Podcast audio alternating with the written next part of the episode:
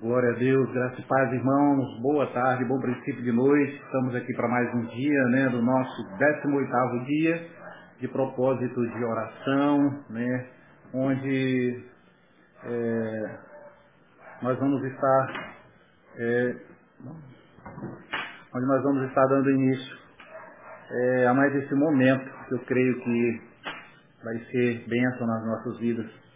Eu cheguei aqui suado em cima da hora Estava ali trabalhando e mas graças a Deus está tudo em paz.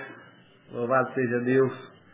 Então assim, sejam bem-vindos irmãos, irmã Fátima, irmã Franciele, todos vocês sejam bem-vindos em nome de Jesus Cristo, Deus abençoe. Irmã Maria Nazaré, né, Deus ilumine, irmã Maria de Sá, todos vocês, nosso irmão Alexandre, Odete, Danilo, paz, meu querido, saudades, viu? Deus abençoe aí todos vocês. Vão tomando lugar, irmão Gil. Vão aí tomando seus lugares e nós vamos estar aqui compartilhando esse capítulo 18 do Evangelho de João. Estamos chegando na reta final, né? Do nosso propósito de oração. E esse capítulo 18 é um capítulo muito rico, muito é, profundo. Entra agora nesse princípio da da crucificação, né, nessa saga da caminhada da crucificação. E, e aqui tem algo assim muito, muito profundo para a gente poder compartilhar, para a gente poder desfrutar. Né?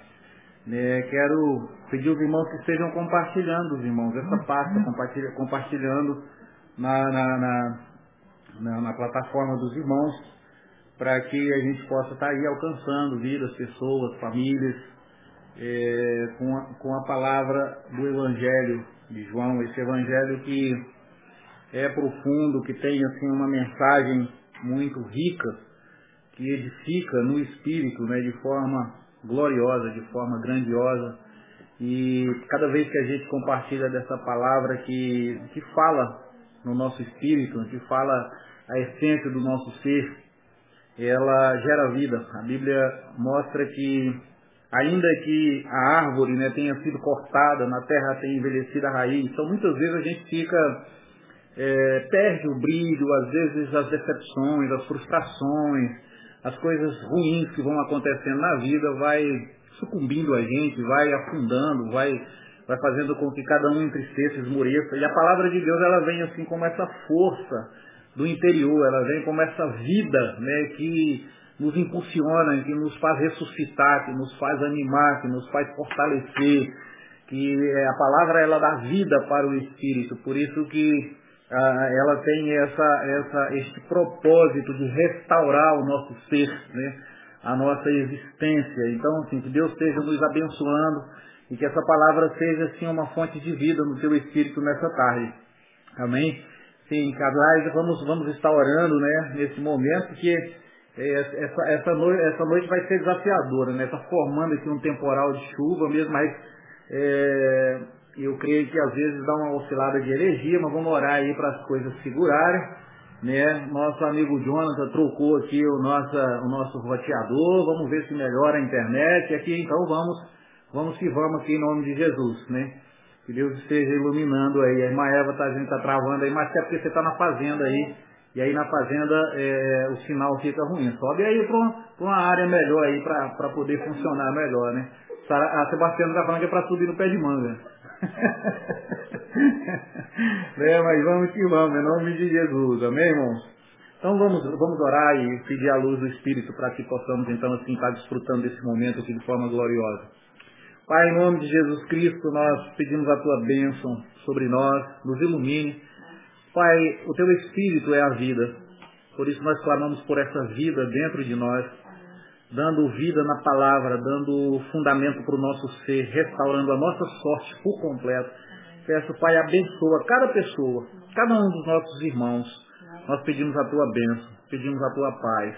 Que o Senhor esteja nos dando graça, nos enchendo, meu Deus, de alegria, enchendo cada coração de vigor, de força, de esperança aqueles que estão passando por lutas e tribulações, que o teu Espírito venha de encontro à necessidade de cada um, sustentando, livrando, gerando socorro, gerando cura, gerando alívio, Em nome de Jesus Cristo, eu peço a tua bênção, Pai, sobre a vida de cada pessoa nessa hora, no nome do Pai, do Filho e do Espírito Santo de Deus. Amém. Louvado seja Deus, irmão. Deus abençoe os irmãos poderosamente, é, em nome de Jesus Cristo. Então vamos aqui, capítulo 18, Evangelho de João. É, diz assim, Tendo Jesus partilhado essas palavras, saiu acompanhado por seus discípulos e atravessou o vale de Quidron. Do outro lado havia um olival, onde entrou com eles. Esse versículo 1 aqui, irmãos, eu quero é, é, fazer menção a um detalhe do versículo 1 do capítulo 18, que ele traz aqui uma, uma esse texto que nós estamos lendo, por inteiro, começando desde lá do capítulo 13, ele tem essa narrativa da ceia. Esse, esse texto que nós estamos lendo, de forma específica, esse capítulo 18, versículo, é, é, o versículo 18 fala sobre o vale da sombra da morte. Então aqui nesse versículo 1, é a revelação do Salmo 23. Tá? Essa, é, seja, quando, quando nós olharmos isso aqui como um olhar assim espiritual, entendendo e discernindo os tempos e as situações, nós vamos entender que esse, principalmente esse versículo 1 é uma resposta ao Salmo 23.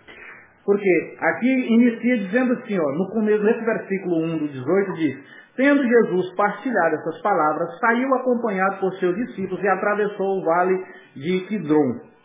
Esse, esse Quidron, que Cedron também, né, nós vamos ver lá no Evangelho que fala sobre o Getsemane, é, é, é, na verdade é a exata expressão é, hebraica que, cuja raiz significa escuridão. Então ele atravessou o vale da escuridão. Lembra que lá no Salmo 23 diz, ainda que eu ande pelo vale da sombra da morte, não temerei mal algum. E aqui no, nesse versículo 18 diz que Jesus ele atravessou o vale de Kidron, e do outro lado havia um olival onde ele entrou com os discípulos. Já o contexto do olival está falando sobre oliveira, então é, é, o lugar do azeite. No termo original do, do, do hebraico significa lugar da presença de azeite. Lembra que ele disse no Salmo 23, prepara-me uma mesa na presença dos meus adversários e unge a minha cabeça com óleo e o meu cálice transbordará? Então, está aqui. Está falando desse versículo 18. Ele atravessou o vale de Kidron, que significa o vale da morte, que significa o vale da escuridão, e do outro lado havia um olival onde entrou com seus discípulos. Se a gente for observando, como eu já coloquei isso no momento anterior, o Salmo 23 ele é revelado em Cristo. O Senhor é o meu pastor. No Evangelho de João revela o, o, o Salmo 23 na íntegra. Aliás, revela toda a palavra profética do Antigo Testamento, Isaías, Jeremias. Mas ali no Salmo 23 tem uma particularidade. Então ali ele diz, o Senhor é o meu pastor. Jesus diz, eu sou o pastor.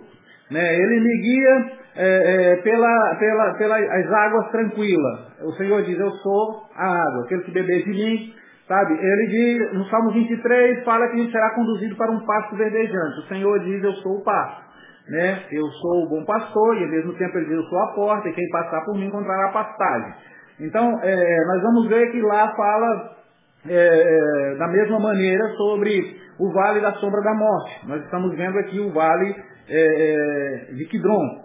É, fala, unge a minha cabeça com óleo, meu cálice transbordará. Ele está mostrando aqui esse lugar da oliveira e o próprio Espírito é esse óleo.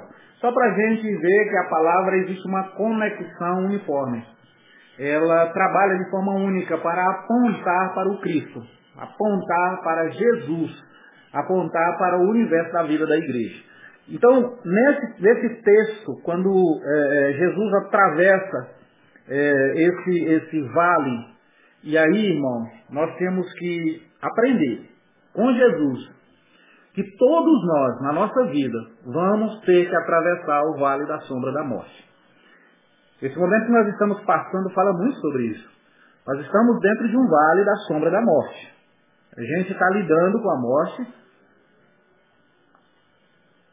Nós estamos lidando com, com situação que envolve morte já é assim, há muito tempo, mas agora assim, de forma muito, de muito, muito presente nas famílias, nos lugares, de forma simultânea. De forma é, assim meio que brutal, né, acontecendo em toda a face da terra, não apenas em um lugar específico, mas em toda a face da terra. Então, o vale da sombra da morte significa os momentos difíceis na nossa vida. Eu sei que cada um já passou ou passa, se nunca passou, vai passar. Por, por circunstâncias que você olha para um lado e para o outro e não vê como uma, não vê uma saída, não consegue enxergar uma solução. E é nessa hora que vai revelar nossa dependência total. Esse momento aqui, quando ele atravessou esse vale, que ele foi para esse, esse outro lado onde havia o olival, é, é, foi exatamente naquele momento em que ele orou com os discípulos e quando ele retornou, os discípulos estavam dormindo e tal. E ali é onde um peso veio espiritual muito grande, porque toda vez que a gente está atravessando por um momento difícil na nossa vida, geralmente, assim, quem a gente queria muito que estivesse conosco não vai estar, é, quem a gente gostaria que nos ajudasse não vai nos ajudar, e a gente então entra para um ambiente, assim, às vezes de muita solidão, por de muita tristeza, de muita agonia, e aí é nessa hora que a gente precisa ser forte, que a gente precisa triunfar né, no Senhor, para podermos superar essas lutas. Por isso que ainda que eu ande pelo vale da sombra da morte, eu não temerei algo, mal algum. Por quê? Porque a tua vara e o teu cajado está comigo. Então nos consola, traz o consolo. Então o Espírito de Deus traz o consolo quando, é, como diz assim, ainda que teu pai e tua mãe te abandonem, sobretudo eu não te abandonarei, diz o Senhor. Então o Espírito, ele tem esse, esse propósito, ele não nos abandona, ele não nos deixa só. Você não fica é, é, à mercê do, do, do, das circunstâncias. Não, nós temos um Pai que é vivo, que se manifesta por um Espírito vivo, que senta conosco, que é, ceia conosco. Esse que sou a porta e bate, se abrir eu entrarei, ceia conosco. Ou seja, sacia a nossa fome, sacia a nossa sede, supre a nossa carência, é, é, é se torna a nossa proteção contra toda influência do mal, contra toda ação do inimigo. Então, assim, Deus é a nossa força, irmãos. O Espírito é a nossa força. Por isso nós não podemos entristecer o Espírito. Nós temos que dar lugar para ele ser em nós essa fonte de vida, essa fonte de esperança. Então, assim, essa palavra que nós liberamos sobre a vida dos irmãos, essa firme convicção de que você não está só, o nosso Deus vive, Ele está vindo ao teu favor, Ele está vindo te socorrer, sabe? Eleva os meus olhos para o monte da onde me virá o socorro, meu socorro vem do Senhor, que fez o céu e a terra. Por isso, por mais que o momento que Jesus passou foi difícil, é, sofrendo assim o abandono dos próprios discípulos, das pessoas mais chegadas, mas ainda assim ele prevaleceu por quê? Por causa do nível relacional, por causa do nível existencial que ele manifestou através do Espírito. Quer dizer, o Pai estava nele, ele estava no Pai, então o Espírito gera essa vida que nos capacita a passar pelos dias maus, nos capacita a passar pelos dias é, é, de grande tormenta, né, de grande perseguição, de grande afronta, de grande sofrimento. Amém? Então, fica aqui então essa, essa, essa, essa, essa, essa deixa, essa colocação aqui com relação ao versículo 1, né, que o Senhor ele fala aqui sobre o vale da sombra da morte, e ele fala também sobre é, o olival, e nesse mesmo lugar ele trata é, relacionado, trata do, do, do, desse assunto a respeito é, de, da traição de Judas. Então, versículo 2 diz: E Judas, o traidor, também conhecia aquele lugar, pois frequentemente Jesus se reunia ali com seus discípulos. Deixa eu colocar aqui uma, uma, uma, uma questão. Né? Os irmãos Desculpe que eu fico sempre passando a mão no meu nariz, porque eu tenho rinite alérgica e assim, é, é, é uma coceira constante na, na, ponta do meu nariz. Né? Isso aqui é, é, uma, é algo que, que eu carrego há muito tempo, sofri muito tempo com bronquite alérgica, né? Graças a Deus venci essa questão. E, mas ficou ainda parte dessa rinite, então eu sou muito incomodado com o nariz. Mas vamos que vem, vamos que vamos. É, Judas, o traidor, também conhecia aquele lugar. Deixa eu fazer aqui um, uma menção a esse aspecto. Judas agora, ele muda de posicionamento. Judas muda de lado. Ele estava andando com Jesus e agora ele está andando com quem quer matar Jesus, com os inimigos de Jesus. Só quero mostrar uma coisa para os irmãos, que não é uma questão de conhecer o lugar onde Jesus está que vai fazer com que a nossa personalidade esteja entendendo a linguagem de Jesus e vivendo a vontade de Jesus. O Judas andou todos esses anos com Jesus, mas ele não entendeu a linguagem de Jesus e nem andou na vontade de Jesus. Então, às vezes nós sabemos o lugar de oração, porque a gente frequenta lugar de oração constantemente, a gente frequenta cultos, a gente frequenta congressos e atividades, mas isso não significa nada com relação à nossa interioridade. Isso não significa nada com relação à nossa percepção. Se nós estamos entendendo, se nós estamos compreendendo o que o Espírito diz ou não. E é exatamente essa situação que em muitos momentos nós vamos nos deparar com pessoas que a gente pensa que está conosco, mas na verdade ela não está é, de forma única, unida. Ela está andando com você, mas ela não está em você. Ela não está vivendo os seus sonhos. Ela não está sonhando os seus ideais. Ela não está comungando com a tua alegria. Ela não, não, ela está perto de você, mas ela não está vivendo a tua natureza. Por isso que nós não podemos ficar surpresos com traição. Porque, porque na verdade essas pessoas, elas, elas na verdade não vivem a sua alegria. Elas se decepcionam com o teu sucesso. Então, na verdade, essas pessoas, apesar delas estarem perto de você, de forma natural, de forma externa, mas elas estão longe de você de forma interna. São pessoas que te abraçam com um abraço, mas que te furam e te apunhalam pelas costas. É uma coisa que na vida nós vamos lidar com, com traições, com pessoas que, apesar de sorrir para você, apesar de estar pertinho de você, de frequentar o lugar que você frequenta, de conviver no mesmo ambiente que você convive, mas isso não é absolutamente nenhuma garantia de que ela está vivendo a realidade interna sua.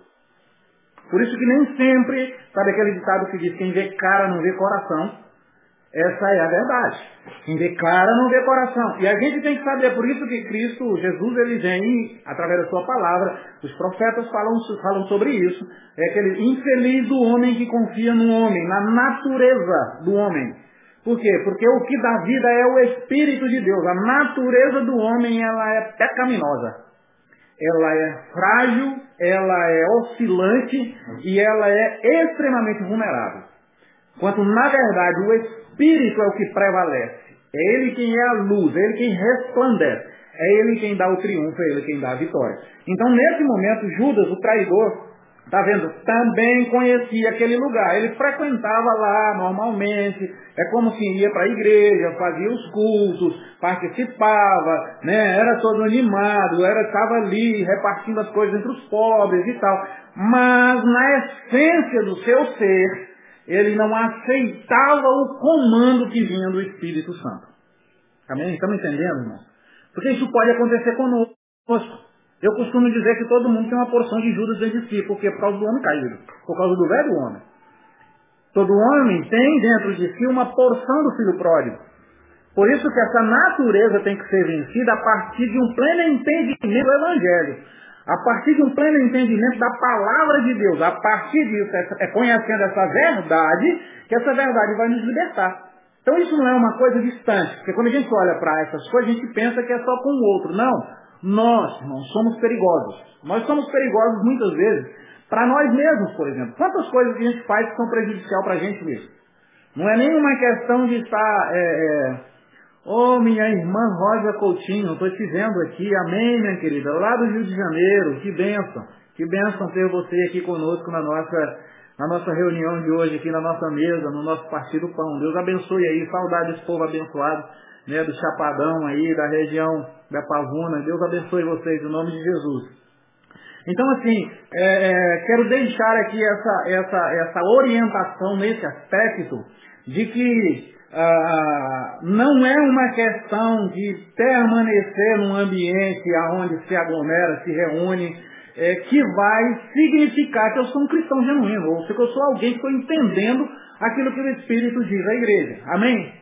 Então, que, que a gente possa orar, vigiar o nosso coração e, ao mesmo, tempo, ao mesmo tempo, ter compreensão para a gente poder saber lidar com as pessoas ao nosso redor, porque quase sempre nem todo mundo vai estar falando a mesma linguagem que a gente, está entendendo a gente. Então, assim, é, vão estar se opondo a gente, vão estar do outro lado, vão estar sendo nossos algozes em determinado momento.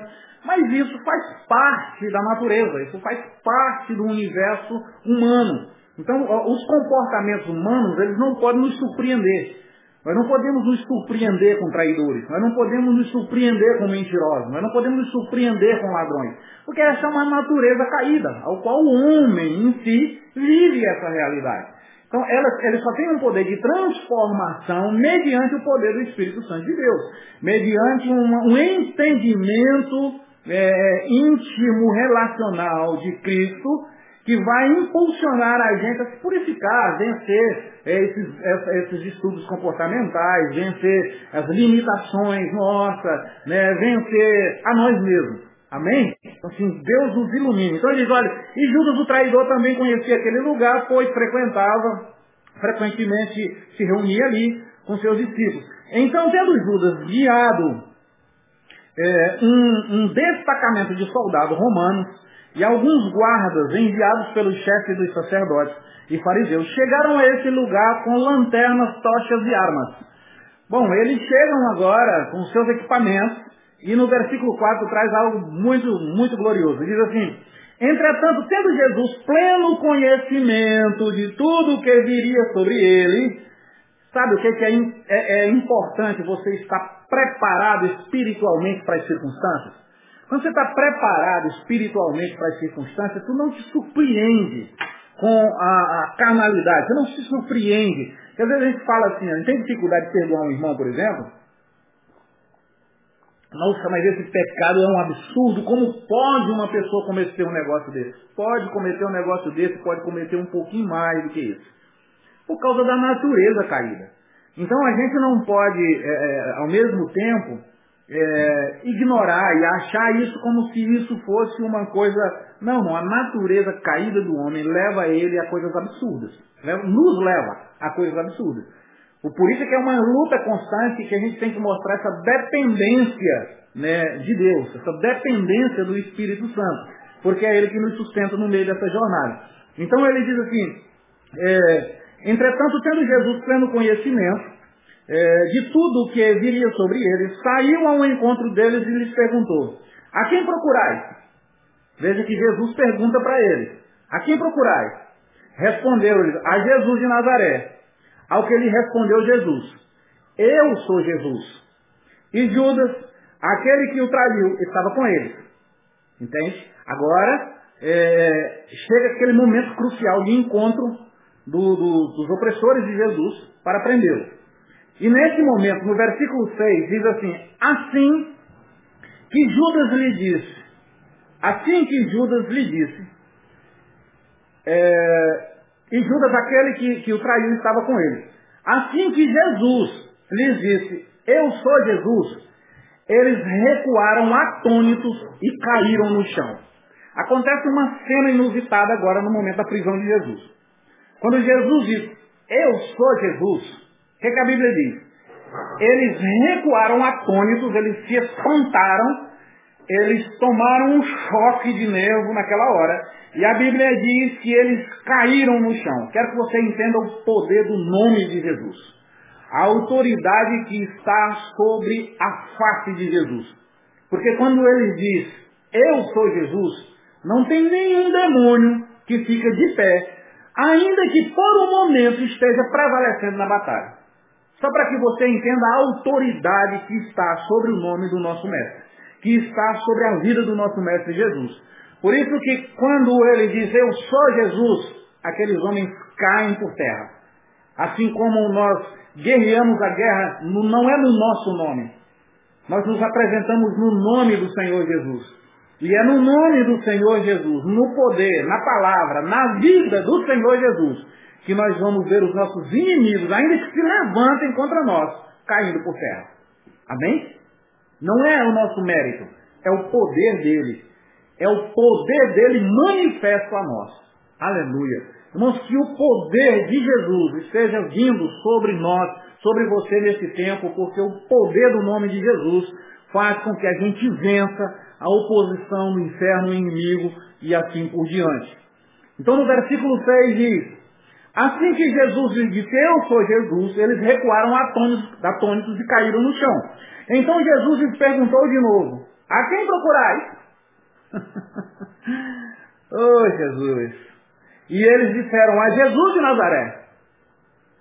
Jesus lhe exclamou, eu já vos disse que eu sou Jesus. Por isso, se é assim, se é a mim que buscais, deixai estes homens seguirem seus caminhos. Isso aconteceu para que se cumprisse as palavras que ele, que ele dissera, não perdi nenhum de todos aqueles que me deste.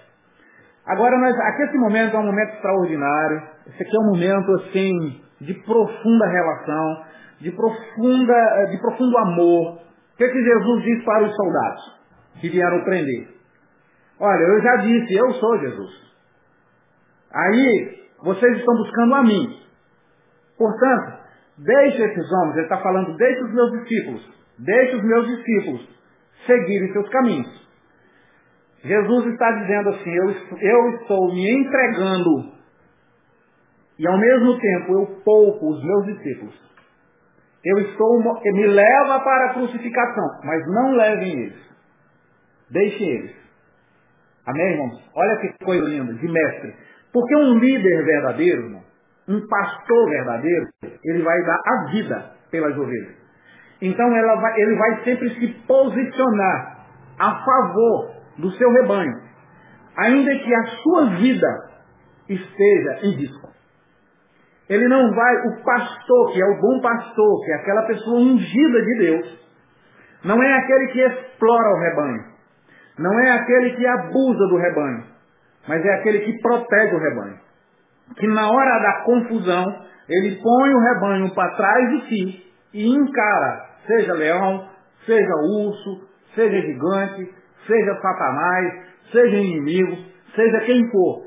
O bom pastor, ele vai sempre se posicionar e dizer, venha em mim e deixe as minhas ovelhas.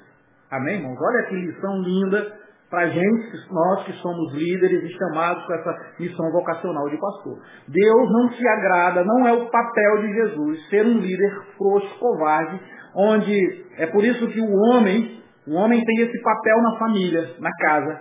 Infelizmente, muitos homens têm deixado a sua função, porque quando a Bíblia diz que o homem tem que amar a sua esposa como Cristo amou a igreja, está falando disso.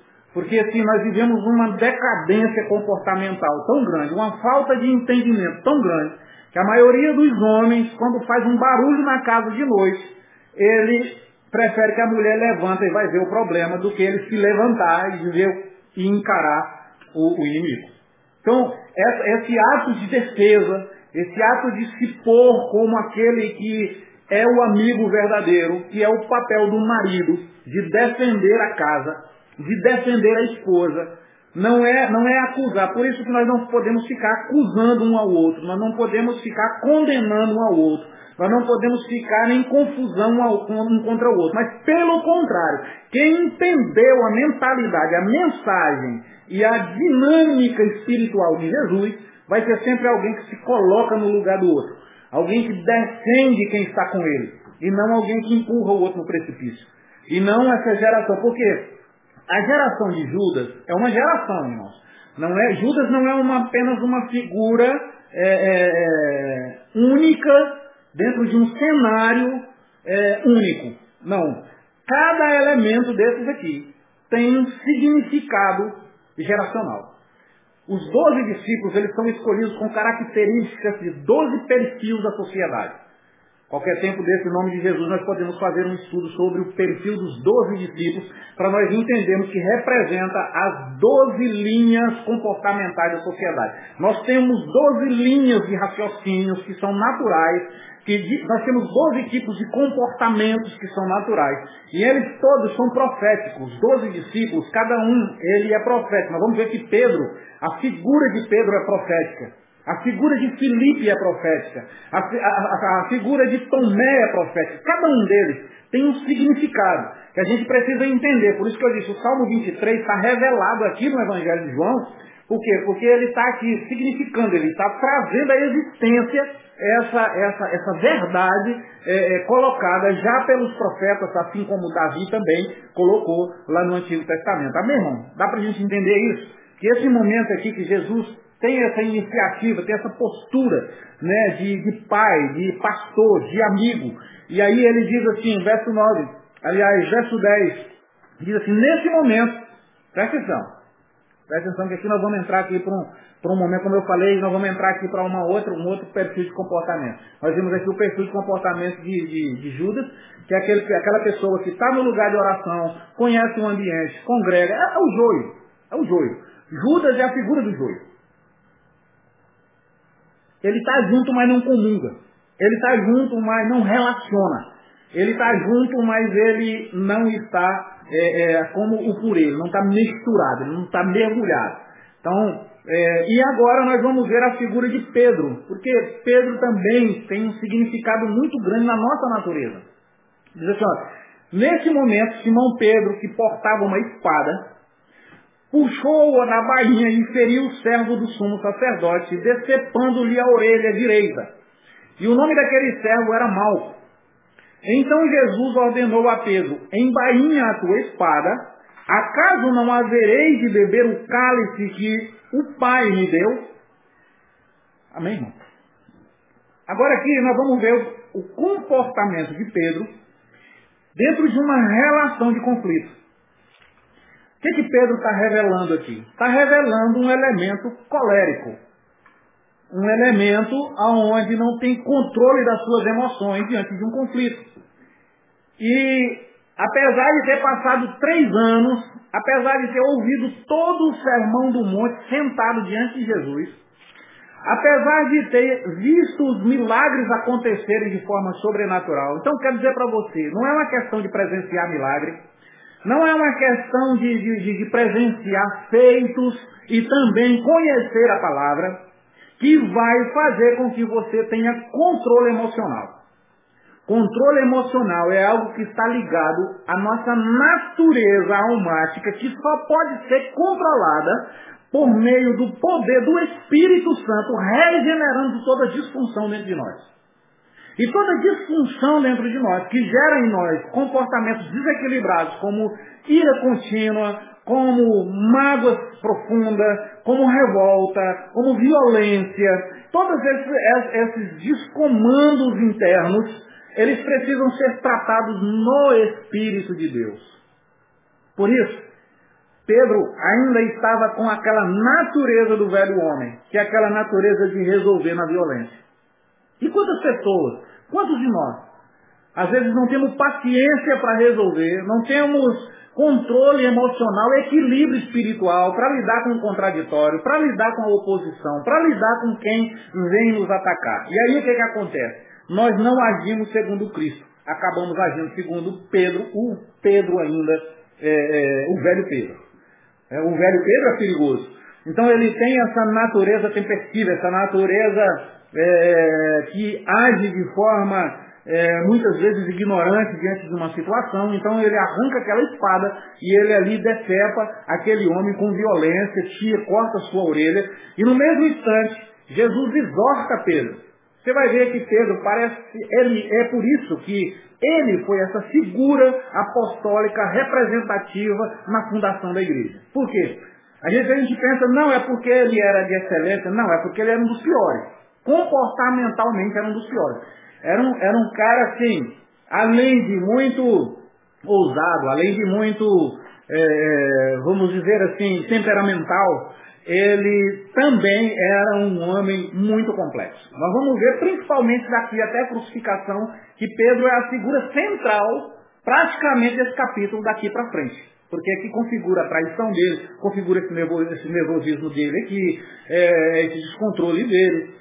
E isso tem muito a ver conosco, que é quando a coisa fica difícil, quando as circunstâncias se fecham, a gente reagir de forma carnal, e aí nós vamos de forma carnal, nós ficamos querendo ajudar Deus. Pedro estava tentando ajudar Jesus. E eu vou dizer uma coisa para você. A forma de nós ajudar Jesus é obedecendo a sua voz. Não tem nada que venha a partir de nós mesmos que vai ser bom para ajudar Jesus. Ele sabe o que é melhor. Irmão, por mais que você tenha uma ideia brilhante, por mais que você tenha uma iniciativa extraordinária, se ela não tiver uma aprovação de Cristo, se ela não tiver uma aprovação de Jesus, ela vai causar um efeito contrário na sua vida, ao invés de, de, de, de promover um efeito positivo na sua vida. Por isso tem muita gente na igreja que estão há anos na igreja, mas que não mudam o seu jeito de ser, não mudam a sua natureza dura, sua natureza grosseira, sua natureza rude. E por isso essas pessoas, elas acabam não experimentando certos frutos, certas virtudes. Por exemplo, quando se fala sobre bondade, longanimidade, mansidão, veja que quase que a metade ou mais dos frutos do Espírito está ligado a controle emocional. O domínio próprio é a figura central dos frutos do Espírito. Irmãos, que Deus nos dê paciência, amém? Paciência no meio da tribulação, nos dê compreensão e que a gente não seja dessa geração que fique querendo ajudar Jesus. Né? Pedro tem muito essa figura, é, Marta tem muito essa figura, né? De ficar de alguma maneira querendo ensinar Deus a fazer as coisas. E a gente tem que tomar muito cuidado na nossa oração, na forma da gente orar. Às vezes a nossa oração é uma oração querendo ensinar a Deus o que, que eu tenho que fazer. Amém, irmão? Então é por isso, irmão, toda vez que você for orar, peça ao Espírito Santo para te inspirar na oração. Porque muitas vezes a gente vai para orar por uma coisa, mas quando você se ajoelha ou quando você para, que você faz essa oração inicial e diz, Senhor, Espírito Santo, guia-me nessa oração. Me ajuda nessa oração. E geralmente você vai orar por outra coisa. Ele vai trazer para a memória outra coisa. Que não é nem aquilo ali que você realmente parou ali para orar. Por quê? Porque o Espírito de Deus, ele tem a onisciência e ele sabe o que é prioridade, ele sabe o que, que é importante em cada momento, em cada segundo principalmente para nós. Quero também assim mencionar uma coisa relacionada a essa questão da intercessão, da oração, irmãos, que a gente tem que aprender a manifestar a nossa fé na oração, a exercer o nosso ofício na oração.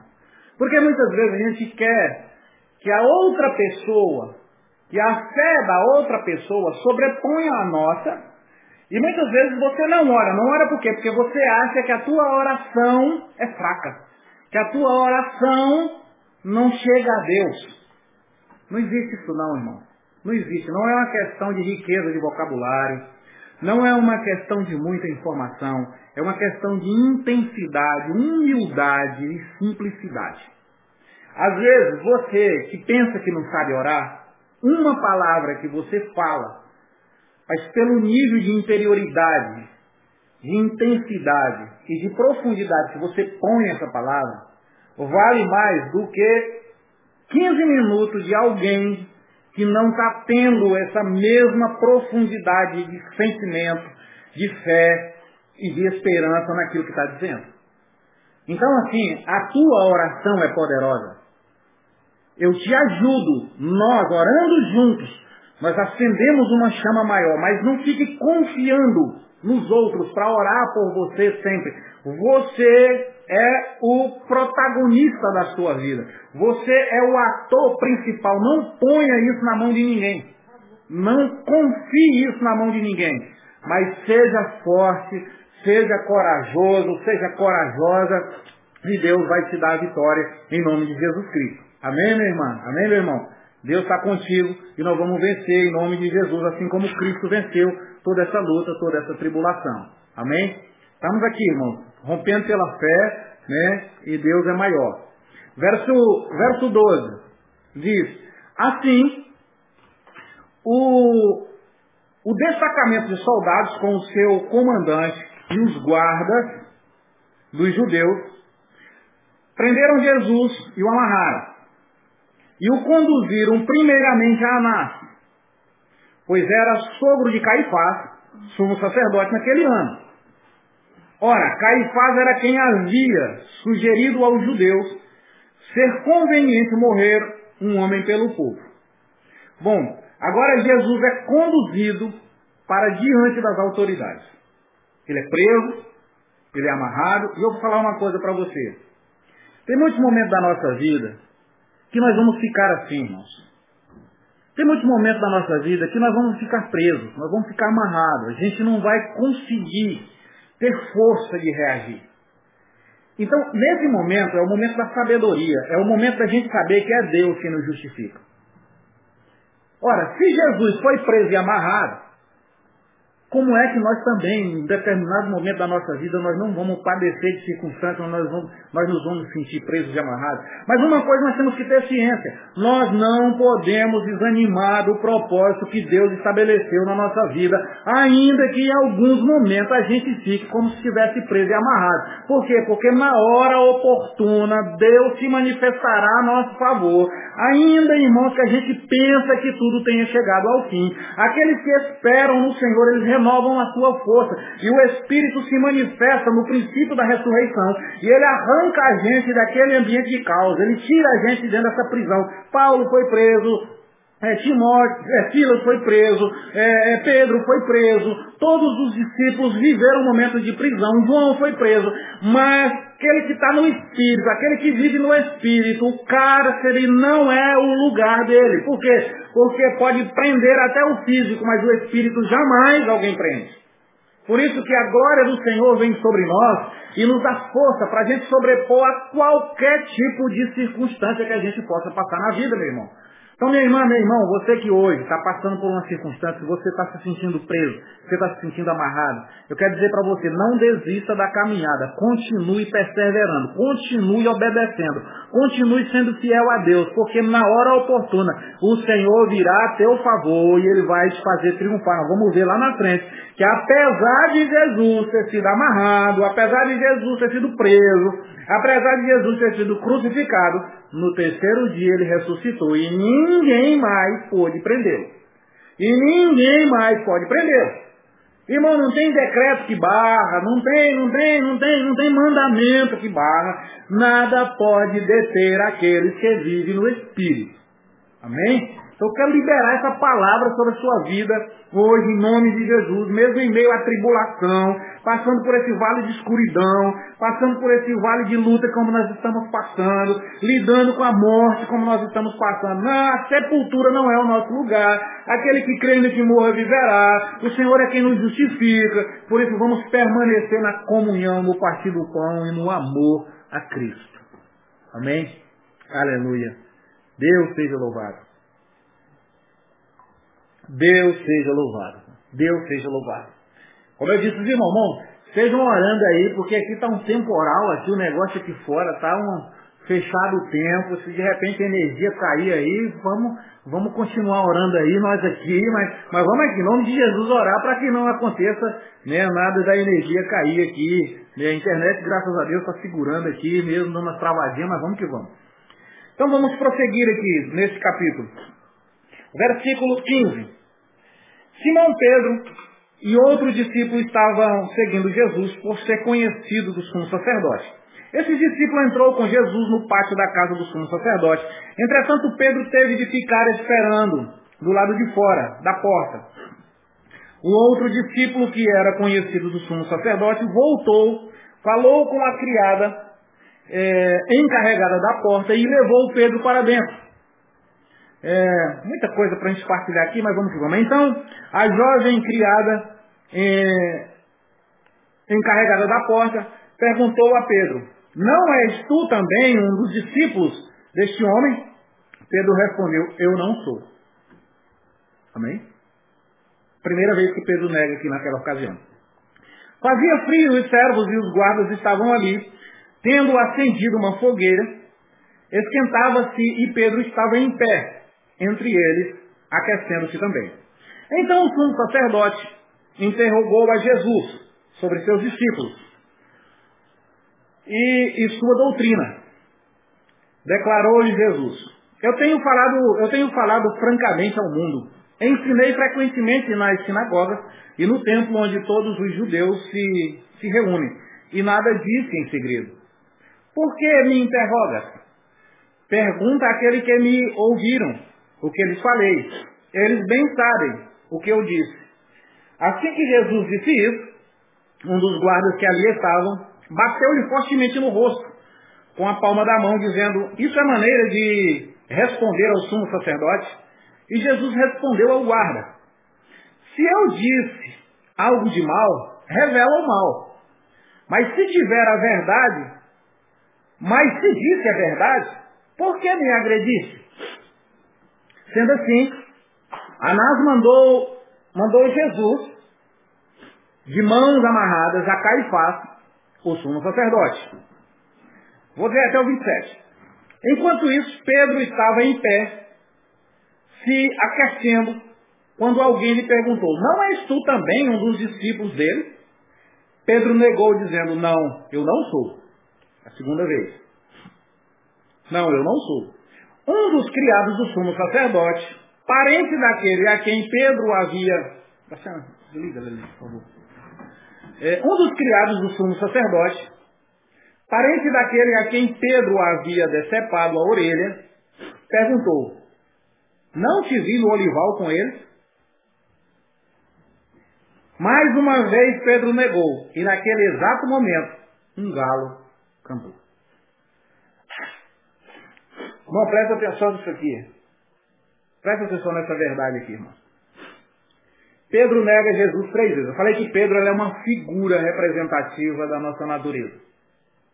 Eu queria que a gente estivesse aqui dentro dessa narrativa até o versículo 27. Depois Jesus vai para diante de Pilatos. E aí é, é a parte final. Mas aqui é, nesse exato, nesse momento aqui, que Pedro nega três vezes, eu queria que você entendesse o significado de negar três vezes. Um dos significados, são vários, né? Mas um deles está falando sobre o princípio do corpo, da alma e do espírito. Nós podemos é, é, negar a Jesus nos três âmbitos do nosso ser. Vamos entendendo isso aqui da seguinte maneira. É, se você observar, Pedro ficou parado na porta. Ele não podia entrar, mas, como certamente João, ele tinha acesso porque era amigo né, ali é, das autoridades, do sumo sacerdote. Então ele tinha acesso. Então você vê ali que Pedro está falando sobre porta, sobre entrada. Nessa entrada, nesse momento, então, esse discípulo volta lá, esse que é amigo do, do sumo sacerdote, que é amigo lá de Caifás. Ele vem e pede autorização para Pedro passar. Pedro passa. Nessa hora que Pedro passa, é que vem então a primeira pergunta. Então, é, representa esse movimento nosso, que muitas vezes nós cremos. Desculpa aqui, gente, estou com o nariz um pouco irritado, mas vamos lá. É, mesmo nós, sendo pessoas que têm uma determinada consciência do Evangelho, mesmo a gente tendo uma certa espiritualidade, muitas vezes o nosso corpo nega Jesus, caminha por onde não deveria caminhar, anda por onde não deveria andar. A gente, ao invés de estar em lugares que glorificam o Senhor, o nosso corpo se entrega para ambientes aonde profana a glória do Senhor. E com o nosso corpo, nós negamos Jesus. Nós negamos Jesus quando deixamos de cumprir o nosso ministério. Nós somos templo do Espírito Santo. Que às vezes nós temos a consciência, mas nós não assumimos a responsabilidade. Vocês estão entendendo isso, irmãos? Que o nosso corpo é, na verdade, um instrumento que o Espírito vai usar para fazer a vontade de Deus na terra. E quando nós negamos o nosso corpo no ofício do trabalho do Senhor, nós estamos negando ele no nosso corpo, na nossa natureza. Porque o corpo de Jesus não negou, ele aceitou a crucificação. Você está entendendo? E aí, muitas vezes, a gente, a gente não se dá conta disso. A gente não se É, é, porque assim, tem muitas vezes que fala assim, vamos, estamos aqui na dinâmica funcional da igreja, temos uma atividade importante de evangelismo, e aí a gente está precisando de quem? De pessoas. Nós estamos precisando de gente, de gente, de gente, que se move para ir lá e fazer a coisa acontecer. Se é um crente, ora, mas não vai. Seu corpo nega. Sabe por quê? Porque seu corpo quer deitar. Então, o fato de nós deixar de cumprir o propósito com o nosso corpo, nós negamos, que a gente fica pensando que é uma particularidade do Pedro. Não, é uma particularidade da igreja inteira o tempo todo. Você vê que a natureza de trair, a natureza de Judas, ela está 24 horas introduzida no meio da igreja. E nós, se não tivermos apercebidos, nós traímos do mesmo jeito, 24 horas por dia. Pedro agiu no primeiro momento com violência. Se nós não vigiarmos, nós vamos agir com violência. Todos essa, essa, esses aspectos comportamentais que são revelados aqui é para mostrar para nós essa natureza dura que nós temos, que precisa ser tratada, que precisa ser confrontada, que precisa ser trabalhada, que precisa ser de todas as formas, é, é, é, é vamos dizer assim, orquestrada com a voz de Cristo, com o propósito de Deus. Amém? Então veja bem, quando, quando ele diz assim, então a jovem criada encarregada da porta, lembra, eis que eu estou à porta e bato. Ó, quem perguntou foi a encarregada da porta. Então a jovem criada, encarregada da porta, perguntou a Pedro, não és tu também um dos discípulos desse homem? Está entendendo? Pedro respondeu, não. Eu não. Que Deus nos ajude, irmãos, a melhorar. Que o Senhor esteja com o seu Espírito gerando em nós uma consciência, sabe, de, de não negar quando as portas se abrirem. Quando as portas se abrirem, a gente poder passar por essas portas, não negando a Cristo, mas sendo firme no propósito. Consciente do propósito consciente daquilo que ele tem para nós e não com medo das circunstâncias. Muita gente deixa de fazer a obra com medo das circunstâncias, com medo do inimigo, com medo da que vai acontecer. Não, eu não vou não, porque senão vão me matar, porque senão vão levantar contra mim, porque senão vão falar mal de mim. Irmão, quem não está disposto a, a se oferecer quando a porta, porque muitas vezes Deus abre a porta, o Senhor permite a gente passar. A porta de um ministério, a porta de um trabalho social, a porta de um, de um, de um, de um ambiente de, de, evangelismo. O Senhor abre a porta, mas na hora de nós passar na porta, nós nega. Você está entendendo, irmão? Nosso corpo nega. Então, assim, que Deus nos ilumine para que a gente possa orar ao Senhor. E, Senhor, eu não quero ser dessa geração que cega. Nós queremos é manifestar a virtude em nome de Jesus. Então, enquanto lá dentro a circunstância está pesada, e o próprio é, sacerdote, o sumo sacerdote, não presta atenção, quem está julgando Jesus é o sumo sacerdote. Jesus está preso pela igreja, entre aspas, pela religião. Nesse momento aqui, irmãos, o maior inimigo de Jesus está sendo os seus amigos. O maior opositor de Jesus está sendo a própria igreja. Dá para entender isso? Agora eu te pergunto, isso tem a ver ou não tem a ver com a nossa realidade mesmo de hoje? Se a gente prestar bem atenção, irmãos, a natureza das pessoas religiosas, elas continuam crucificando Cristo da mesma maneira. Eu não vou entrar nesse detalhe não, porque ele é muito, ele é muito. Vamos ficar aqui é, é, em coisas que eu acredito que vai ser mais interessante a gente partilhar, que isso aí é. Vamos que vamos. Bom, nesse momento, é, o sumo sacerdote ele interrogou Jesus sobre os seus discípulos, sua doutrina. Ora, Jesus dá uma resposta para ele na real, diz assim, olha, eu tenho falado francamente ao mundo. Ensinei frequentemente nas sinagogas e no templo, onde todos os judeus se reuniam. E nada disso em segredo, eu não, não, não tenho nada a esconder. Eu não tenho nada a esconder, eu não tenho nada a, a, debaixo do pano, não. O que eu falei, eu falei em público. O que eu falei, eu falei lá na frente, lá na sinagoga, lá no, no todo mundo ouviu. Aí é quando ele diz assim, por que me interroga? Pergunta àqueles que me ouviram o que eu lhe falei. Eles bem sabem o que eu disse.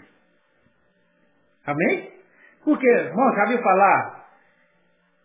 Quem é verdadeiro, quem é correto, não teme o mal.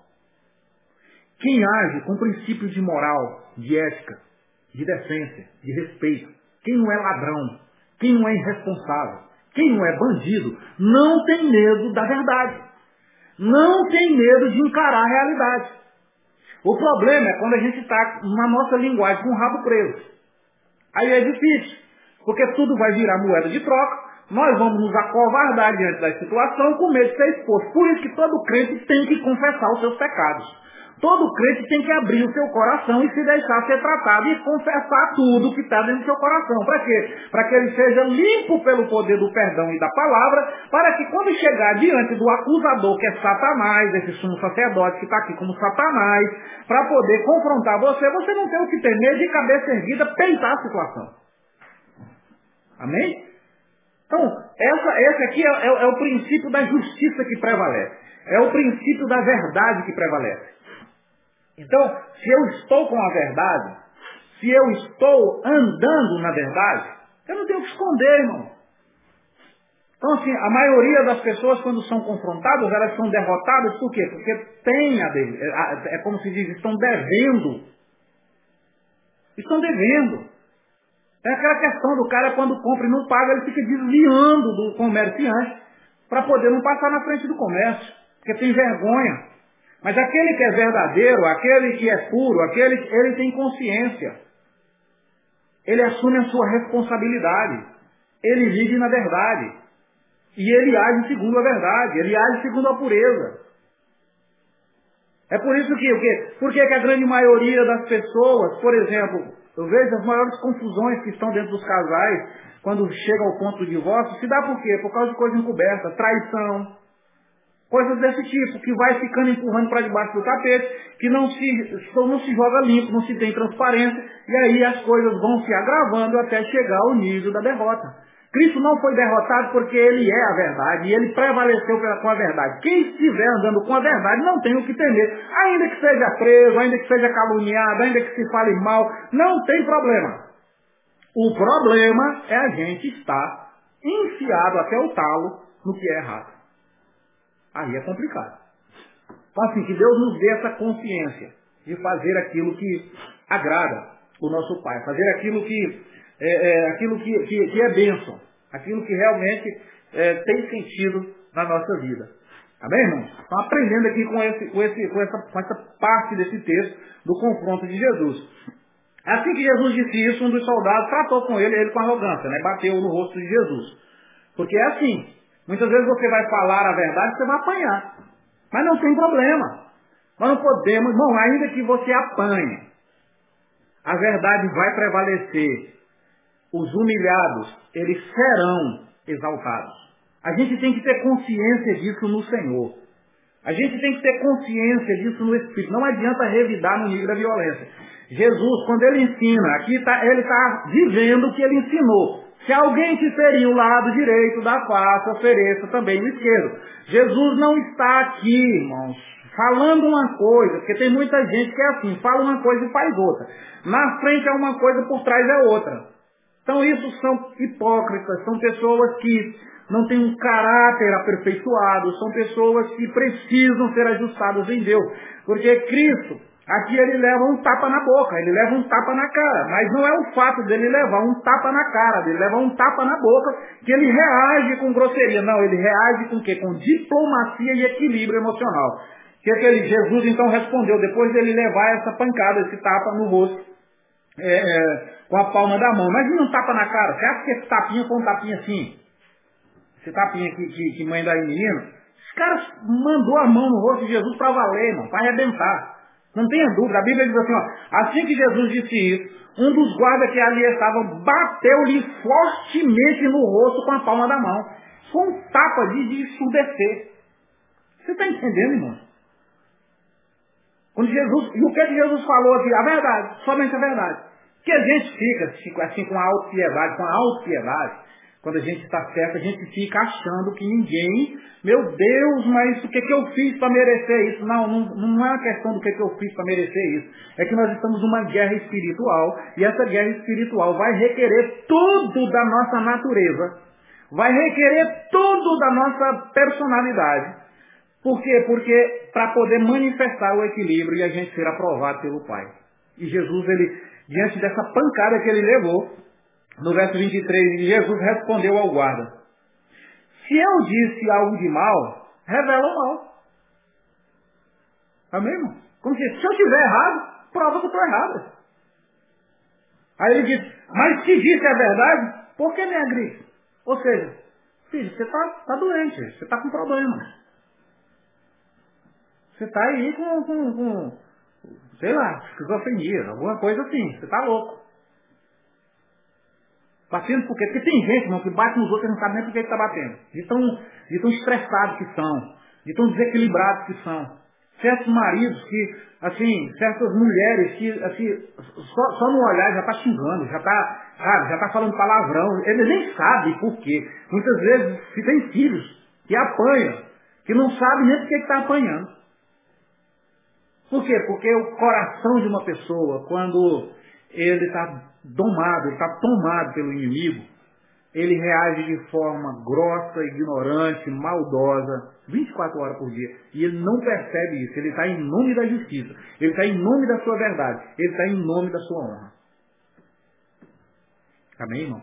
Então, assim, que Deus nos liberte desse espírito de ignorância, desse espírito de arrogância, sabe? De, de, de tratar todo mundo na ponta do pé, de tratar todo mundo na, na, na base da, da, da, da, gritaria, ou da pancada, ou da porrada.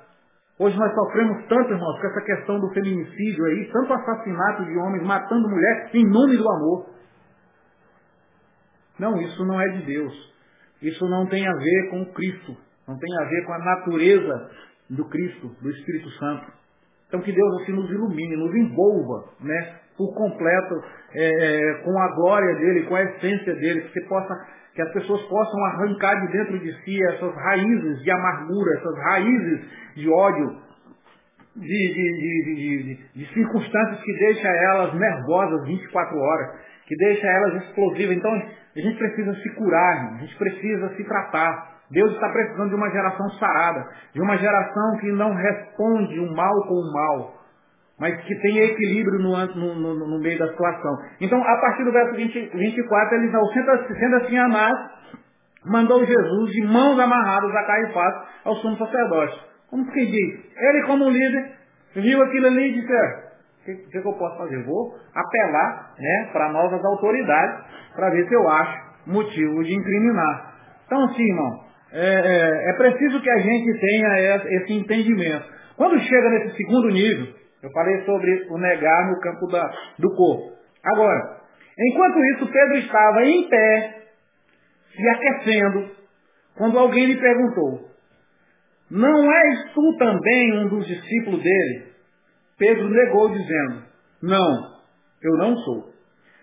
O ambiente era frio, eles estavam próximo a uma fogueira e eles estavam ali se aquecendo. Pedro estava de pé. Veja que Está de pé significa estar de prontidão. Está pronto. Tá? E agora vem a, a pergunta. Porque é uma pergunta. Não és tu também um dos discípulos dele? Pedro negou, dizendo, não, eu não sou. o fogo, ele tem essa natureza do Espírito, ele revela essa natureza do Espírito. Imagine aí, um cristão de pé, né, na presença do fogo, vivendo um dia difícil. E ele é questionado sobre a sua consciência. Porque essa pergunta agora é uma pergunta de consciência. É uma pergunta de quê? Voltada para a alma. Você é um deles. Era para revelar a natureza. Era para revelar o entendimento dele naquela hora. Mas ele diz, não, eu não conheço. Sabe por quê? Porque a alma dele agora foi provada. Ele estava do lado de dentro. Ele estava no ambiente. Ele estava na congregação, ele estava de pé. Mas a alma dele agora é confrontada. E muitos momentos da nossa vida, quando a nossa alma é confrontada, e quando é que a nossa alma é confrontada? É quando geralmente nós estamos num lugar de conforto. O lugar é frio. Você tem um fogo. Ali era o lugar certinho. Lugar de aquecer. Quer dizer, é como se fosse, pra gente, como se a gente estivesse deitado dormindo no sofá, sentado. O lugar ali, aquele lugar legal, aquele lugar que é o lugar de proteção daquele frio horrível que está ali à noite. Então tá ali, todo mundo junto, todo mundo ali junto. Agora, esse ambiente, geralmente, é o ambiente onde a gente tem uma tendência muito grande para negar essa, esse aspecto da nossa alma. Porque o homem gira em torno de quê? Desejo, vontade e emoção. Então, tudo, praticamente todas as nossas mazelas e descontroles almáticos está ligado ou ao nosso desejo, ou às nossas vontades, ou às nossas emoções. Porque assim, quando você observa sua memória, seu raciocínio, é, suas ideias, sua faculdade que cria as ideias, né, é, quando a sua razão, a sua afeição, que tudo isso são o quê? São, são as, as faculdades, os sentidos da alma, que giram em torno do desejo, da vontade e da emoção. É nesse, é nesse lugar que nós somos confrontados. O teu desejo é de estar na presença de Deus, ou o teu desejo é de estar nas baladas, nas festas por aí. A tua vontade é de ler a palavra ou a tua vontade é de ficar por aí deitado, acomodado, por aí. As tuas emoções, você está sentindo prazer de quê? Em comer uma boa comida, em, em uma boa festa, em participar de um bom entretenimento, ou de estar num ambiente de adoração e louvor. Nós negamos Jesus no âmbito da nossa alma. Quando nós negamos o nosso desejo, a nossa vontade, a nossa emoção de estar voltada para Cristo, mesmo em meio às dores, mesmo em meio às dificuldades. A gente pode pensar que aquilo para Pedro foi, foi, foi, foi, foi uma coisa assim horrenda, mas não é não. Nós negamos 24 horas do mesmo jeito que ele negou. No lugar que é a zona de conforto, é confrontado sobre o princípio do meu desejo, da minha vontade, da minha emoção, e aí nessa hora se pergunta, e aí, tu é crente ou não é? E aí, tu é cristão ou não é? Vamos ou não vamos? É, rapaz, né, tem um negócio ali para me fazer e tal. E aí? Onde é que eu aplico o meu prazer? Aonde está a minha alegria? Salmista diz, alegrei-me quando me disseram vamos à casa do Senhor. Eu estou me aborrecendo para ir à casa do Senhor. Eu estou desanimado de ir à casa do Senhor. Eu estou sem força para ir à casa do Senhor. Vocês estão entendendo, irmão? Ou a linguagem está um pouco difícil? Mas você entende que agora é um novo âmbito onde, você, onde Pedro está sendo provado e nós também somos provados? Que está muito ligado. E, vamos para a terceira, porque aí a gente já, já, já junta tudo. Aí diz assim: um dos criados do sumo sacerdote, parente daquele a quem Pedro havia decepado. Você está entendendo? Você feriu lá atrás. Você abriu uma brecha. Você abriu uma brecha espiritual na sua vida. Se você não consertar, você vai ser confrontado amanhã. Em cima daquele mesma brecha que foi aberta lá atrás. Porque ele diz assim, um dos criados do sumo sacerdote, parente daquele a quem Pedro havia decepado a orelha, perguntou, não te vi no olival com ele? Agora veja que essa pergunta é uma pergunta para si mesmo. Ele está perguntando. Eu não te vi. Sabe aquela perguntinha? Eu não te vi lá no lugar dos olivais. Qual que é o lugar dos olivais? O que, é que nós falamos agora? Não é o lugar do óleo. O óleo simboliza o quê? Não é o espírito? Não é tu aquele elemento espiritual Amém? Está entendendo? E aí, Pedro, não. Não é eu não. E nesse exato momento o galo cantou. Então aqui, ó, só para a gente poder fechar. Você vê que agora o nível é levado para um ponto espiritual, onde Pedro nega nesse ambiente do olival. Eu não estava lá. Por quê? Aquele lugar é o lugar da oração. Pedro, por exemplo, né, Pedro, por exemplo, aqui, com relação a Judas é praticamente a mesma coisa. Lá no mesmo olival, Judas está do lado do inimigo para prender Jesus. Pedro está junto com Jesus. Passa um pouquinho de momento, de tempo. Pedro é confrontado se ele estava no olival. Pedro fala, não, não estava não. Está bem, irmão? Quer dizer, não, eu não sou aquele homem de oração, eu não sou aquele homem que estava naquele lugar. Então, assim, que Deus esteja abrindo os olhos do nosso entendimento, irmãos, para a gente saber lidar com os perigos do nosso corpo, com os perigos da nossa alma e com os perigos espirituais. Por isso nós temos que ser firmes, corpo, alma e espírito, na adoração, no temor, na devoção, na crença, sabe assim, na intensidade da vida com Deus.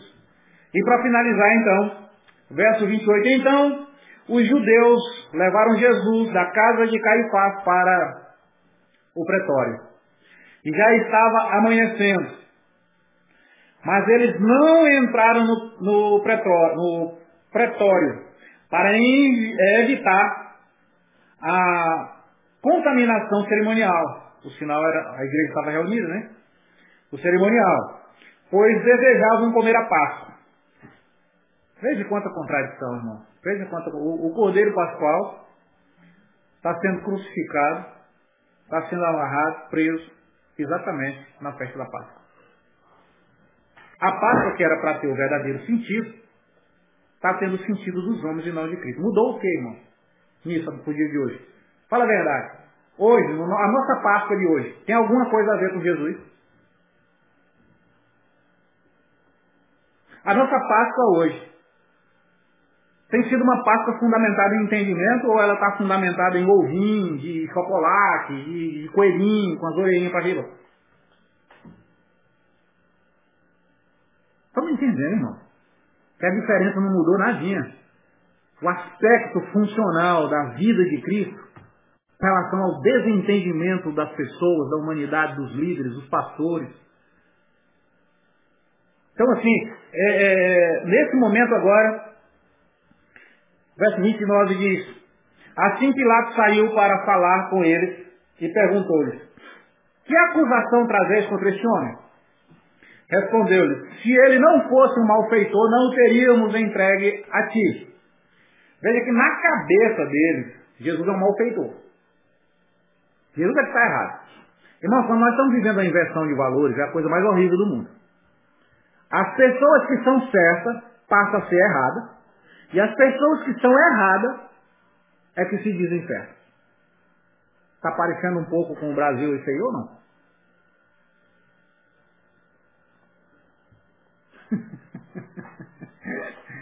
Irmão, a gente tem que tomar muito cuidado com esse negócio de condenação. A gente tem que, a gente tem que parar com esse negócio de condenação, de juízo. Isso é muito perigoso. Isso é muito perigoso. Entretanto, versículo 31, entretanto, replicou-lhes Pilatos, levai-o vós mesmos e julgai-o conforme a vossa lei. Quer dizer, quem está no âmbito político está dizendo assim, não, não tem nada a ver com isso. Vocês levem isso aí para ser resolvido dentro da lei de vocês, dentro da religião de vocês, aí vocês mesmos, vocês se matam aí, em outras palavras. Conforme a vossa lei.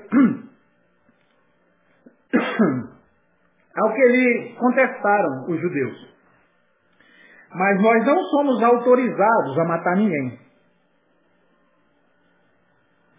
Irmãos, nossos inimigos sempre vão procurar brecha na lei para poder nos condenar, mesmo quando a gente está certo, mesmo quando a gente tem razão. Eles vão procurar brechas, lugar na lei para nos atingir.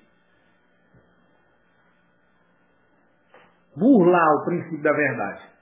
Quebrar a defesa. Infringir a lei, infringir a Constituição, infringir o que tiver como estatuto. Então ele vai tramitar, vai querer a ordem legal, e se não for legal, ele viola o que é legal. Mas vamos lá. Levai o mesmo, é, no verso 32. Isso ocorreu para que se cumprisse as palavras de Jesus, havendo dito, revelando o tipo de morte que estava para sofrer. Então Pilatos entrou novamente no petróleo, no pretório, chamou a Jesus e interrogou-lhe. Eis, tu é o rei dos judeus? Fiz a pergunta para Jesus. Jesus lhe respondeu, essa, essa, essa questão é tua. Ou outros te falaram a meu respeito? Irmão, olha, deixa eu falar uma coisa para os irmãos aqui que é muito interessante. Você já observou que Jesus aqui, ele traz uma palavra que confronta uma autoridade? Sabe por quê? Porque não existe nenhuma autoridade na terra que deva ser obedecida quando ela infringe aquilo que a palavra de Deus nos ordena. Por isso que em determinado momento eles mandam Jesus falar, Jesus fica calado. Em determinado momento, em determinado momento eles mandam Jesus ficar calado e Jesus fala. Por quê? Porque Jesus está andando na linha do Pai. E o Pai é soberano sobre qualquer autoridade. Então um homem de Deus, em obediência à palavra de Deus, ele tem a liberdade de confrontar qualquer situação. Por isso, num determinado momento que nós estiver falando sobre autoridade e submissão, nós vamos falar sobre isso. Por isso que tem muitas vezes que certos maridos pensam que a mulher tem que escutar tudo o que ele está falando, porque a autoridade está sobre ele. Desde que o marido esteja em obediência à palavra. Porque a partir do momento em que o marido não estiver em obediência à palavra, na moral, ele não tem nenhum grau de aprovação da parte de Deus para requerer submissão. Isso é uma coisa que é outra, é outro, é outro, é um outro tema. Mas vamos lá. Responder, é, replicou-lhe Pilatos, porventura sou judeu? A tua própria gente e os chefes dos sacerdotes é que te entregaram a mim. Que fizeste? Ao que lhe afirmou Jesus, meu reino não é deste mundo, aleluia. Se fosse, os meus servos lutariam para impedir que os judeus me, me, me prendessem. Mas agora, meu reino não é daqui. Contudo, Pilatos lhe inquiriu, então tu és rei? Ao que lhe respondeu Jesus, tu dizes certamente que sou rei. Por esta causa eu nasci e para isso vim ao mundo, para testemunhar da verdade. Todos os que pertencem à verdade ouvem a minha voz. Aleluia! Glória a Deus! Nesse momento exato, nesse, nesse exato ponto, Jesus aqui está revelando a sua natureza, né, é, como rei, como senhor, e ele está dizendo, sou rei, mas o meu reino não é deste mundo. Porque se o meu reino fosse desse mundo, eu daria ordem aos meus anjos, eles viriam, arrebentava com vocês tudo. Não, porque assim, por essa ordem não seria o natural? Jesus chegar, os anjos invadirem os espaços, arrebentar com todo mundo, tirar o rei, ele sentar lá. Então ele sendo doente, ele curava. Tinha gente com fome, ele multiplicava um pão. Que tal um rei desse governando? Que maravilha! Só que não é isso. Não é isso. Por isso que o nosso reino não é esse da terra. Por isso que nós não podemos ter a nossa mente presa nessa terra. Jesus está trazendo aqui um entendimento de que o reino dele é superior ao reino dessa terra. É um outro nível. Nós estamos aqui experimentando como se de uma forma rasa aquilo que ele tem de profundo a entregar. É como se ele estivesse trazendo algo bem superficial que é essa realidade que nós vivemos hoje. É muito gostosa a natureza? Muito gostosa. Tomar um bom banho de mar, um bom banho de rio, né? passear pela floresta, andar pelos parques, é desfrutar de toda a natureza. É, é gostoso? Não é maravilhoso isso? É maravilhoso, irmão. Desfrutar de toda essa natureza. Sabe o que Jesus está dizendo? O que eu tenho, o meu reino, o meu reino, ele vem como algo que os olhos de vocês nunca viram, que os ouvidos de vocês nunca ouviram e que nunca passou pelo entendimento de vocês. Agora presta atenção, irmão. O reino dele não é deste mundo. Ele tem um reino muito mais belo, muito mais glorioso, muito mais. Imagine, irmãos, um mundo que não tem doença. Imagine um reino que não tem fome. Imagine um reino que não tem injustiça social. Imagine um reino que não tem necessidade. Imagine um reino que não tem fadiga, não tem depressão, não tem choro, não tem dor, não tem ranger de dente. Esse é o reino do nosso Mestre. Esse, esse é o reino de Jesus. Essa é a glória que ele manifesta. E ele manifesta para nós a partir de agora.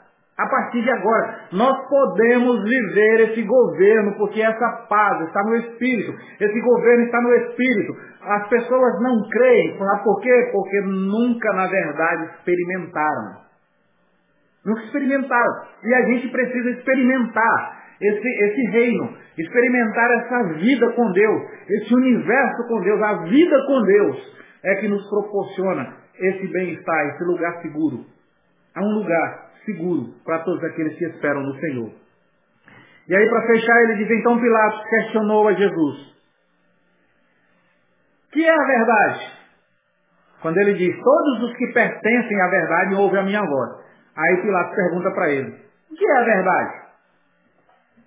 Que, a, que disse isso, é, que é a verdade. E assim que disse isso, saiu de novo para onde estavam reunidos os judeus e disse-lhes: não encontrei qualquer falta neste homem. Irmão, a legislação, a lei, a autoridade maior naquela ocasião era Pilatos. Então ali estava a sentença final. E Pilatos estava diante da multidão, diante do povo, dos mestres, aliás, diante dos mestres do sumo sacerdote, dos, dos mestres da lei, diante dos fariseus, diante de todos os perseguidores. Agora, Pilatos abre a boca e diz: Não encontrei qualquer falta nesse homem. Não encontrei qualquer defeito nesse homem. Não encontrei qualquer problema nesse homem. Porque o reino desse homem é outro reino, não é o meu. Porque esse homem está falando de um universo que eu não tenho esse universo. Como é que eu posso acusar esse homem? Como é que eu posso condenar esse homem? Tudo isso sabe para que aconteceu, irmãos? Para que ficasse bem claro para toda a humanidade, para mim e para você, que a morte de Jesus não é uma questão política. A morte de Jesus é um plano perfeito que nasceu no coração do Pai. Para mostrar para a humanidade que Jesus está em uma esfera de vida superior àquela que nós vivemos essa esfera condicional, essa esfera circunstancial, essa esfera temporal. E Jesus está vindo como alguém que quebra a redoma, que arrebenta a casca do ovo e que traz a realidade do Pai para nós a olho nu, para que a gente possa enxergar a grandeza do reino de Deus. Um ambiente que não tem limites ao, ao qual pode empreendê-lo, ao qual pode amarrá-lo, porque a última delas é a morte. Por isso que ele tinha que passar pela morte, porque a morte é o maior inimigo do homem e Cristo teria que passar por ela para provar a eternidade do Pai através da ressurreição, vencendo a maior cadeia, o maior inimigo, a maior prisão do homem é a sepultura, irmãos. Embora a gente pense que seja um cárcere, embora a gente pense que seja uma situação difícil. Não, a maior prisão do ser humano é a sepultura. Mas Jesus veio cumprir um propósito, aonde a sepultura é aberta para poder revelar a vida que Deus estabeleceu. Amém? Aleluia! Nós estamos diante de um mestre que é poderoso, igreja. Nós estamos diante de um mestre que nos dá a vitória mesmo diante da morte. Aleluia! Aleluia! Aleluia! Aleluia!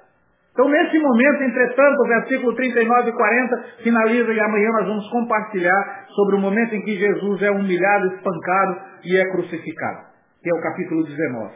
Então diz assim no, no final do verso do, do, do 18, vamos finalizar. Entretanto sei que, que é tradição entre vós, ele continua falando, Herodes continua falando. Entretanto sei que é tradição entre vós que devo dar liberdade a um prisioneiro por ocasião da Páscoa. Sendo assim, quereis que eu vos liberte o rei dos judeus? Veja aqui, ele está falando, ele tentou aqui através desse ato mas também ele fez isso para que se cumprisse o que o profeta já tinha falado lá atrás. Então ele diz, é comum que eu liberte um preso na época da Páscoa. Vocês não acham que eu devo soltar Jesus, que é o rei dos judeus? Então os judeus exclamaram, outra vez dizendo, não, esse homem não saltem esse homem, mas sim Barrabás. Ora, Barrabás era um conhecido bandido. É assim que está na minha versão. Barrabás era um conhecido bandido. Mais uma vez, Jesus aqui vai assumir o lugar, vai se colocar no lugar de um bandido para salvá-lo. Olha que coisa gloriosa.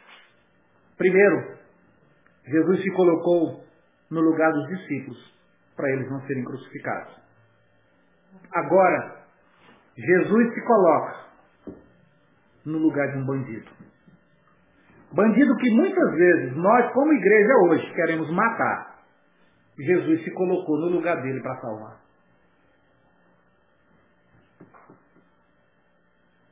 Amém, irmãos?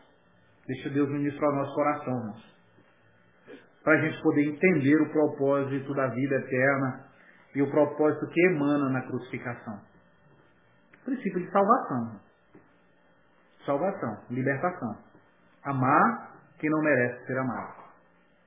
Misericórdia. Cuidar de quem nos persegue.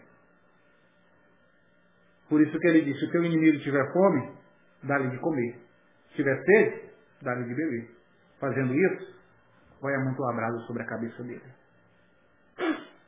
Fica aqui então essa palavra de hoje, né? Evangelho de João, capítulo 18.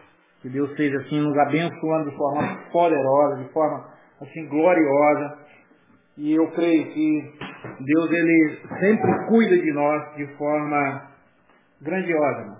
Que a gente possa estar orando assim, irmãos, orando de todo o coração, orando com toda intensidade, com todo fervor, para que Deus coloque em nós esse espírito de amor, esse espírito de temor, de reverência.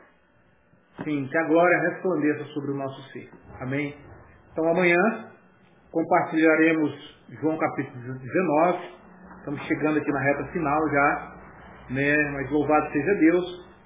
Esse capítulo de amanhã também é maravilhoso. Fala sobre é, quando Jesus é humilhado, Jesus é espancado, é, e o momento em que Pilatos cede o clamor dos judeus.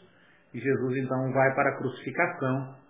E nós é, estaremos aqui aprendendo com esse momento doloroso, esse momento difícil, esse vale da sombra da morte que Jesus está passando.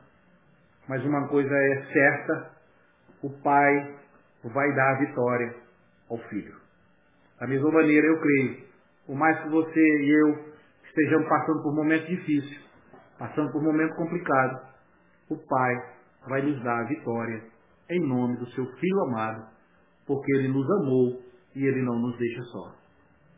Sim, que o Espírito de Deus esteja nos envolvendo de forma assim poderosa nesse dia, em nome de Jesus. Nós vamos orar. Quero pedir aos irmãos que estejam intercedendo mesmo, irmãos. É tempo da gente orar com intensidade, com seriedade. Ah, sabe? Maravilha. Isso mesmo, Angélica. Graças a Deus que a energia não acabou, não tivemos problema da internet. Se tiver daqui para frente também não tem mais problema não. né? Louvado seja Deus. Louvado seja Deus. Deus é bom. Irmãos, é muito bom. Tem sido assim de grande significado para mim esses dias aqui. Com os irmãos. Tem sido muito importante Esses momentos que eu tenho tirado logo cedo, madrugadinha, cedinho, quando eu levanto, fico meditando antes de, de ministrar aqui, eu medito de manhã cedo nessa palavra. Meu Deus, assim, sabe? Tem momentos que você chora ali, meu Deus, meu Deus. O Senhor venha nos encher, irmão, de, de paixão, de amor, pela palavra, pela, pela, pela bondade. A gente, assim, está falando demais de nós mesmos, que a gente possa falar dele, né? Do seu amor, da sua glória, da sua graça. Jesus sofreu muito aqui nessa caminhada, sofreu muito. Padeceu uma morte, sim, triste, dolorosa, mas louvado seja Deus pelo poder do Espírito Santo de Deus. Amém. Nós vamos estar orando, irmão Diomar está pedindo oração pela irmã Valdeci, né? Mãe do nosso irmão Marcelino Mourão. Vamos estar orando aqui em nome de Jesus. Quero pedir oração também para a gente estar intercedendo aqui pelo irmão Delso.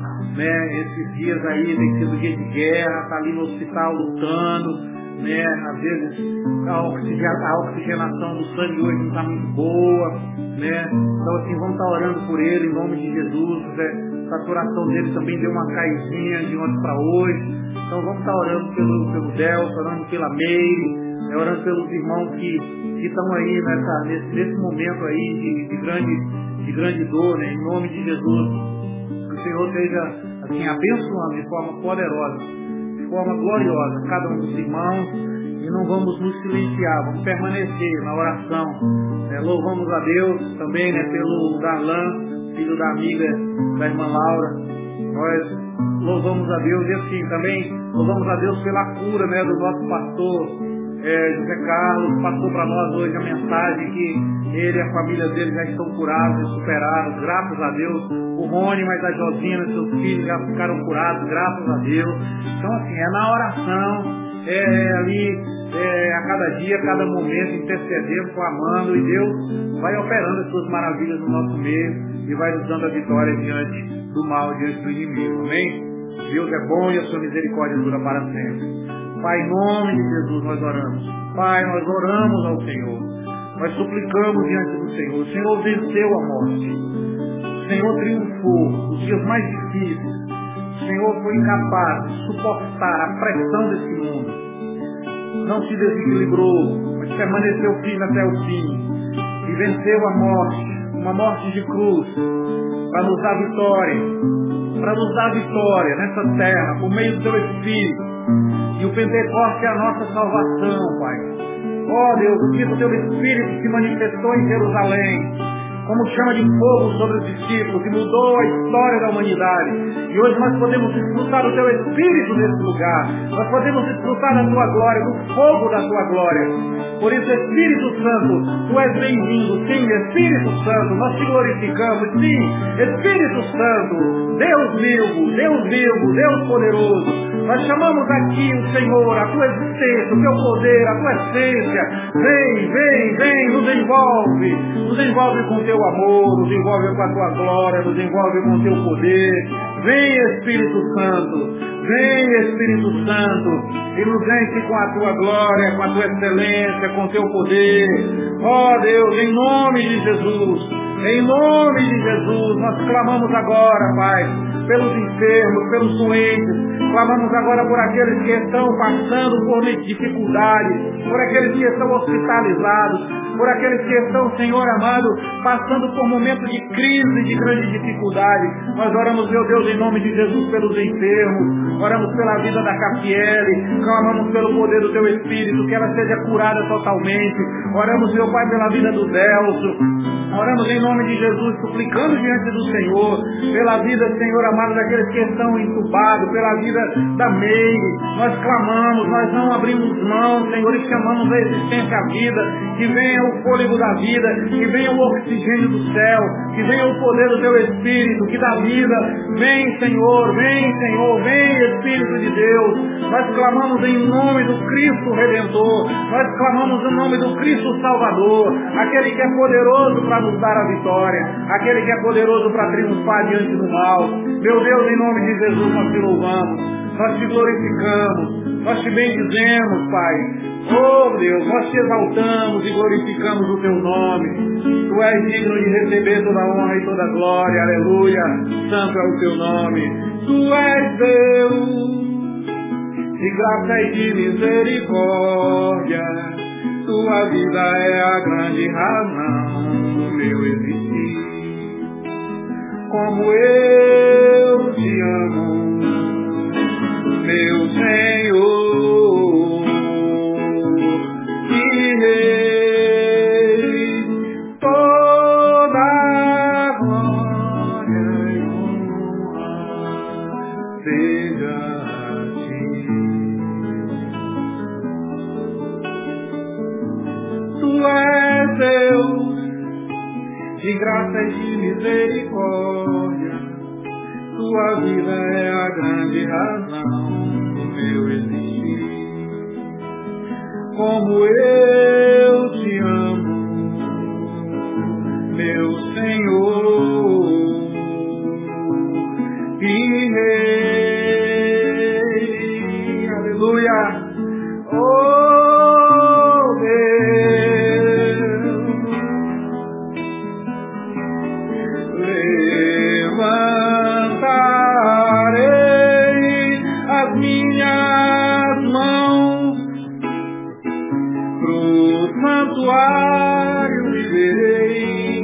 tua glória, meu Senhor, amado e mestre, pois tu és digno de adoração. E como os anjos quero ser iluminado na beleza da tua santidade.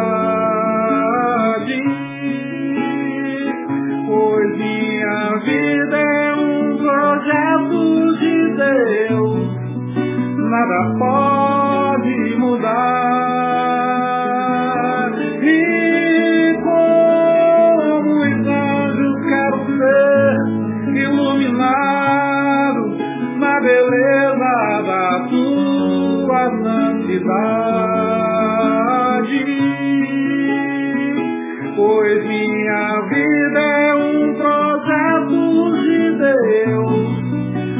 nada pode mudar, nada pode mudar.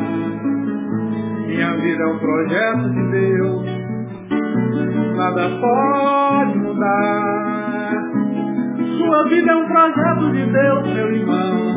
Sua vida é um projeto de Deus, minha irmã. Sua vida é um projeto de Deus.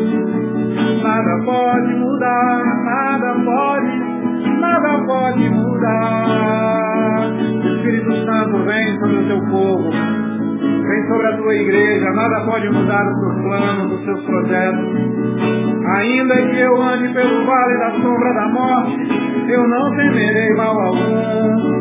Ainda que eu ande pelo vale da sombra da morte, eu não temerei, eu prosseguirei, avançarei, eu seguirei, confiando no Senhor, confiando no Senhor. Meus irmãos, vamos marchar em Cristo, vamos continuar crendo, vamos continuar crendo no poder da palavra, vamos continuar crendo no poder do Espírito.